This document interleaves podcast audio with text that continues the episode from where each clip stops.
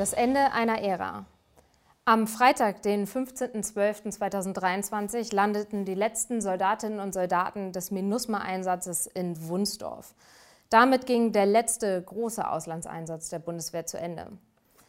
Auf einer der Maschinen saß auch ich und bin froh, wieder hier zu sein und freue mich darauf, heute wieder nachgefragt zu moderieren. Das Format, in dem wir eure und ihre Fragen denjenigen stellen, die Verantwortung in der Bundeswehr tragen. Mein heutiger Gast war 267 Tage lang im Einsatz und ist seit weniger als einer Woche nun äh, zurück in Deutschland. Er war der Kontingentführer des 22., 23. und 24., das damit letzte deutsche Einsatzkontingent MINUSMA in Gao im Castor. Herr Oberst Bonsack, ich freue mich riesig, Sie heute wiederzusehen. Schönen guten Tag, Frau Kapitän. Wir beide wieder zusammen an Land, nachdem wir so lange unterwegs waren, jawohl. Zuletzt waren wir im Senegal ungeplanterweise. Kurzfristig mussten wir darüber zurückverlegen. Ich sehe, Ihre Mückenstiche sind genauso wenig verheilt bisher wie meine. Aber zunächst nach Wunsdorf zu unserem Ankommen. Sie haben beim Appell gesagt, ähm, dass Sie sich nicht nur wünschen, dass wir nach Hause kommen, sondern vor allem, dass wir zu Hause ankommen. Ist Ihnen das selbst schon gelungen? Nach Hause hinkommen tun wir mit den Füßen und ankommen tun wir im Kopf. So, und tatsächlich ist es mir erstaunlich gut gelungen. Ich habe gestaunt. Ich bin gefragt worden oft, wie ich mich jetzt fühle. Kann ich nicht sagen, habe ich immer gesagt. Das ist alles im Kopf. Aber ich habe lange mich gefreut auf einen Tag frei. Und dann hatte ich zwei in Folge, Samstag, Sonntag. Und fand, ich war schon ganz wieder zu Hause. Ich fühle mich schon ganz gut wieder da. Persönlich fand ich das sehr überwältigend. Ähm, wir haben im Senegal äh, im Rahmen der Rückverlegung in der Pionierschule der senegalesischen Streitkräfte gewohnt, haben uns mit einer Wasserflasche gewaschen, haben auf Feldbetten geschlafen die letzten drei Nächte steigen in den Flieger. Äh, ein A400M ist jetzt auch nicht das bequemste Flugzeug, landen und da stehen hunderte von Leuten, Politiker, Musik. Also für mich war das sehr überwältigend. Wie hat sich das für Sie angefühlt? Überwältigend ist der richtige Begriff. Tatsächlich, ich bin vor Ort auch gefragt worden, wie es war. Da habe ich, glaube ich, immer gesagt, ich bin ganz geflasht. Das äh, wiederhole ich auch gerne. Ich bin tatsächlich geflasht gewesen. Mich hat besonders gefreut, die naja, wie soll man sagen, die freundliche Art und Weise und die sehr entspannte Art und Weise, wie wir aufgenommen wurden. Und dass dort Soldatinnen und Soldaten waren, die bereits im Sommer nach Hause verlegt hatten. Die haben sich die Mühe gemacht und sind da extra hingekommen. Das war schon ein Moment, wo ich auch kurz ein Tränchen verdrücken musste. Und dann war das alles ein großer Strudel und der ging dann über in den Appell, in den tollen Appell. In einen Appell, in dem unser Minister tatsächlich, finde ich, für mich überraschend stark zum Ausdruck gebracht hat, die Wertschätzung für das Kontingent für die Bundeswehr. Äh, und ich glaube, das war auch für die Angehörigen, die da waren, sowie auch für die Soldaten, eine ziemlich würdige und sehr schöne Schlussveranstaltung, die es einmal erlaubt zu sagen, ja, ich war dabei. Das ging mir ganz ähnlich. Also diese Überwältigung ist kaum zu fassen. Aber ich möchte jetzt erstmal zurückkommen zu Ihrem und äh, auch unserem Einsatz, zu den Anfängen. Sie sind 267 Tage dort gewesen. Ihr Auftrag, als Sie ankamen, war ein ganz anderer. Können Sie einmal schildern, was das zu Anfang war und wie der sich verändert hat? Wir haben tatsächlich mitgenommen die Perspektive, es geht irgendwann in die Rückverlegung. Aber als ich hinkam, hatten wir noch den 31.05.24 als Enddatum für unseren deutschen MINUSMA-Einsatz. Und der Auftrag lautete noch, als Aufklärungstaskforce für das Force Headquarters Aufklärungsergebnisse im Raum Gao zu erzielen im Rahmen der Überwachung des äh, Friedensabkommens von Algier zwischen diesen Nordgruppen und der Zentralregierung in Bamako. Und ähm, wodurch hat sich der Auftrag verändert dann für Sie? Am 16.06. war tatsächlich kurz äh, ein Gerücht. Der malische Außenminister hat im äh, Sicherheitsrat der Vereinten Nationen gesagt, MINUSMA möchte bitte jetzt äh, aufhören und nach Hause gehen. Hat sich schnell bestätigt und dadurch ist das ganz schnell eine andere Geschichte geworden. Wir sind rausgebeten worden als MINUSMA und haben uns dann recht schnell darauf eingestellt und hatten ab 1.07. ein anderes Mandat. Das Mandat war insofern verändert, als wir nicht mehr aufklären mussten und konnten, sondern wir haben uns jetzt tatsächlich schwerpunktmäßig auf die Rückverlegung vorbereitet. Hat für uns bedeutet, dass wir den guten Plan, den wir bereits hatten, nochmal stauchen mussten. Und ab dann war die wesentliche Leistung für uns die geordnete Rückverlegung des deutschen Einsatzkontingents mit Mensch und Material. Geordnete Rückverlegung, also wenn ich mit meiner Familie gesprochen habe, das klingt erstmal einfach, es klingt logisch, es klingt vor allem ordentlich. Was sind denn die Herausforderungen dabei ähm, und wie begegnen Sie diesen? Die Herausforderungen sind äh, natürlich transporttechnisch die eine.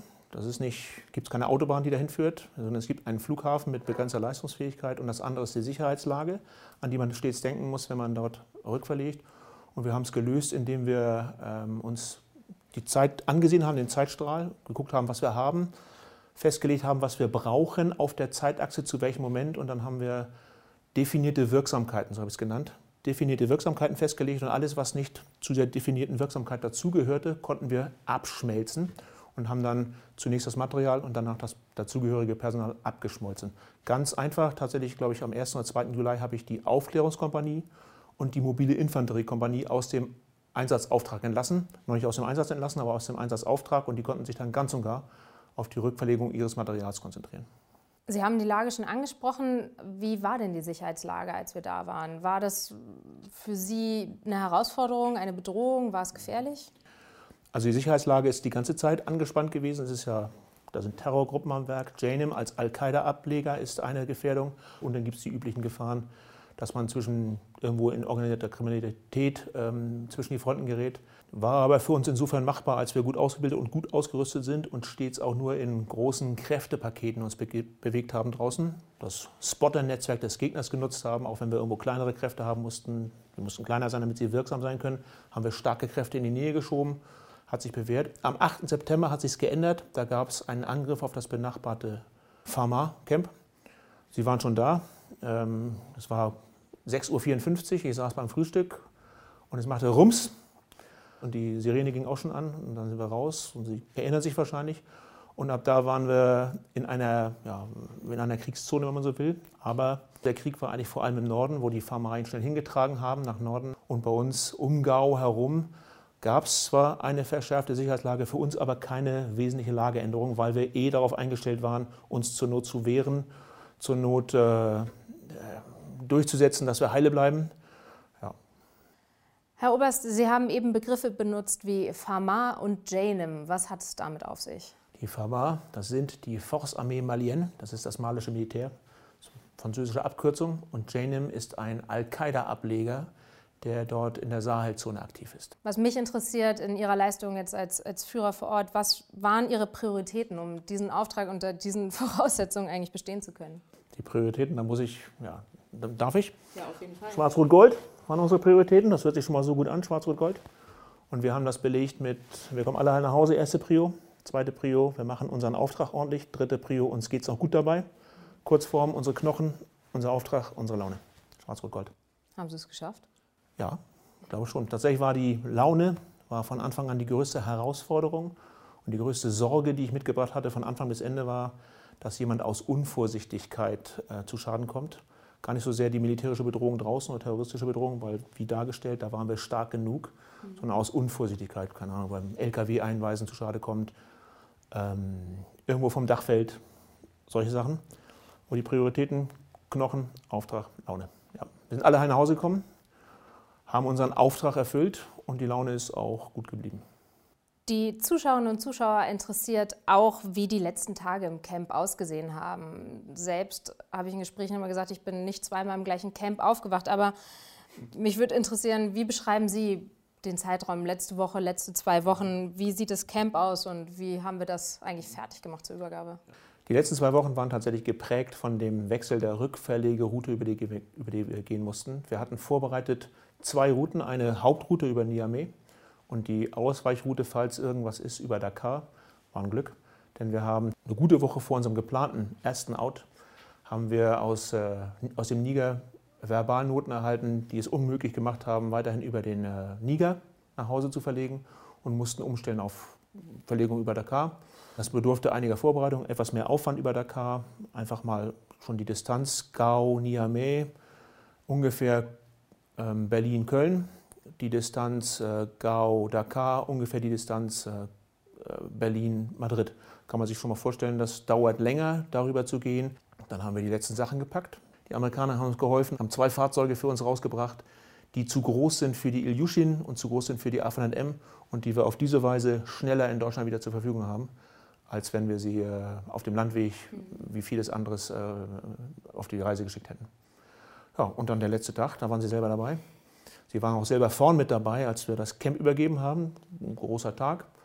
Ähm, Campübergabe an die malischen Behörden, tatsächlich der Gouverneur. Dabei waren auch die Vereinten Nationen, denn die Vereinten Nationen haben den Boden übergeben, das gehörte den Vereinten Nationen, und wir haben das, was mit dem Boden passiert ist, also die Gebäude und die Installationen und auch die Umweltschutzauflagen beachten. Das haben wir übergeben.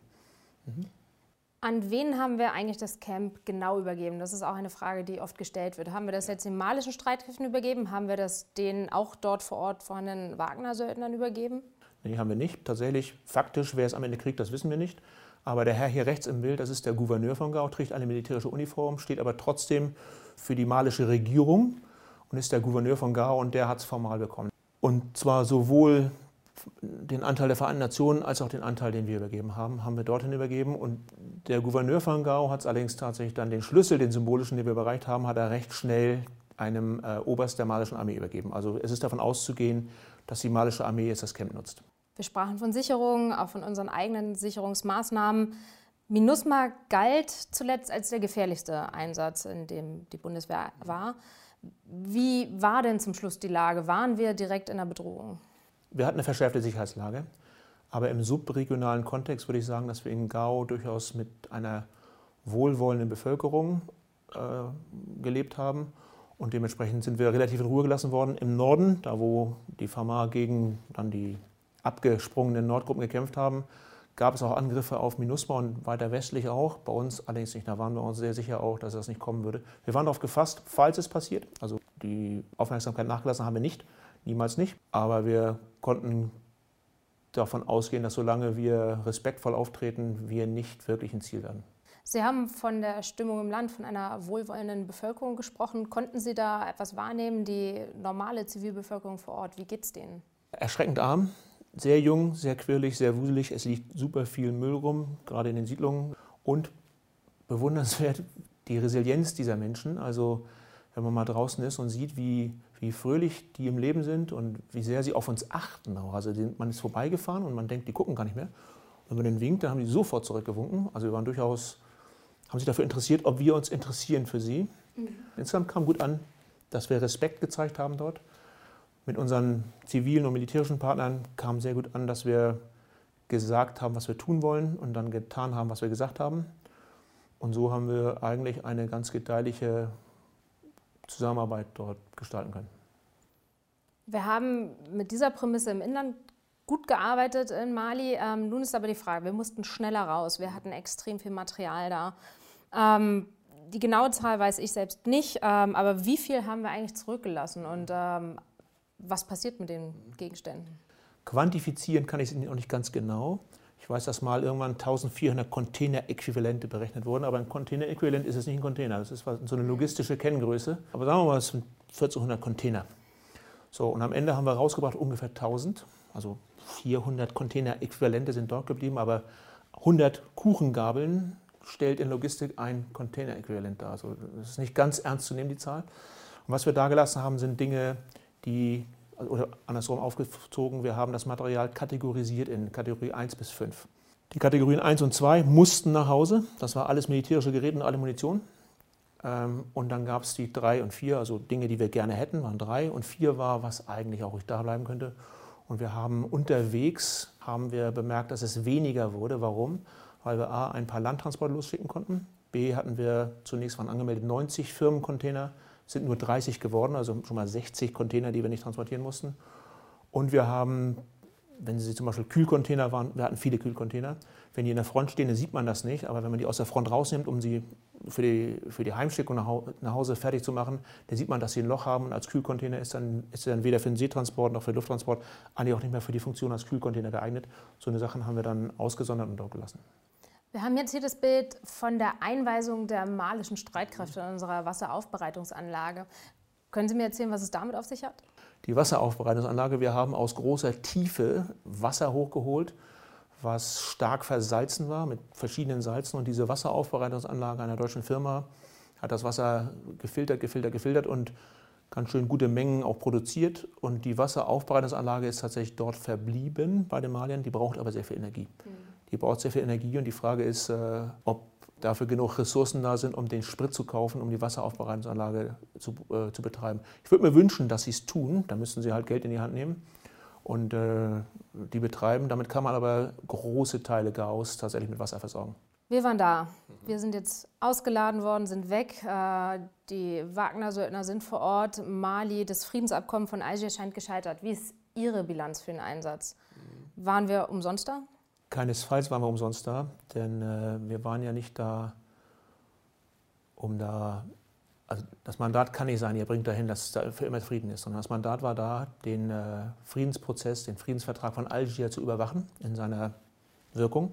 Und das ist über Jahre gut gelungen, den zu überwachen. Und man kann es auch daran sehen, der Chef von JNIM, von diesem Al-Qaida-Ableger, der hat am 12. oder am 13., also an den Tagen, einen Tag, als wir abgefahren sind oder noch am Folgetag, weiß ich nicht, gab es gleich auf X ein Statement von ihm, dass er gesagt hat, jetzt, wo Minus mal weggeht, kommen wir in die nächste Runde. Und das ist nicht passiert, während wir da waren, dass JNIM dort die nächste Runde so eingeläutet hat, wie er das getan hat, als wir dann gingen und als auch mit der Perspektive, dass auch unsere Nachbarn von den Vereinten Nationen dann bald gehen würden. Das wird es kommen. Herr Oberst, zu guter Letzt, wie geht es jetzt eigentlich weiter für Sie? Ich werde tatsächlich persönlich versetzt nach äh, Dresden zum Taktikzentrum des Heeres. Freue mich drauf. Ist zwar eine weite Fahrt, kann ich aber nicht Nein zu sagen zu einer Verwendung. Tolle Sache. Und die Soldaten aus dem Kontingent, also viele der Gebirgsjäger, die zum Schluss da waren, habe ich gehört, gehen am 22.01. das nächste Mal wieder in Dienst. Das ist auch gut so, anständig. Die müssen erstmal Pause machen. Herr Obers, an dieser Stelle will ich Ihnen wirklich Danke sagen ähm, für das emotionale Gespräch, was mich äh, wieder zurückgeholt hat, auch in den Einsatz, für die vielen Informationen, die Sie unseren Zuschauerinnen und Zuschauern gegeben haben, aber vor allem dafür, dass ich die letzten vier Monate unter Ihnen dienen durfte. Sie waren mein Kontingentführer und ich bin stolz, mit Ihnen Teil des letzten deutschen Einsatzkontingents gewesen zu sein. Ich will da mal antworten in der Sprache Songoy, die Sprache, die dort gesprochen wird im Raum, von Ngoyen Hyundai. Danke Ihnen oder auf äh, Tamashek Al-Kharijien. Vielen Dank. Haya Kulaburi. Haya Kulaburi. Alles wird gut. Ja. Und äh, vielen Dank an euch und Sie, liebe Zuschauerinnen und Zuschauer, für die Aufmerksamkeit und das Interesse. Das war vermutlich das letzte Mal nachgefragt in 2023. Ich wünsche Ihnen ein gesegnetes Fest, einen guten Rutsch. Nächstes Jahr geht es dann wieder weiter mit euren und ihren Fragen. Wir freuen uns drauf. Bis dann.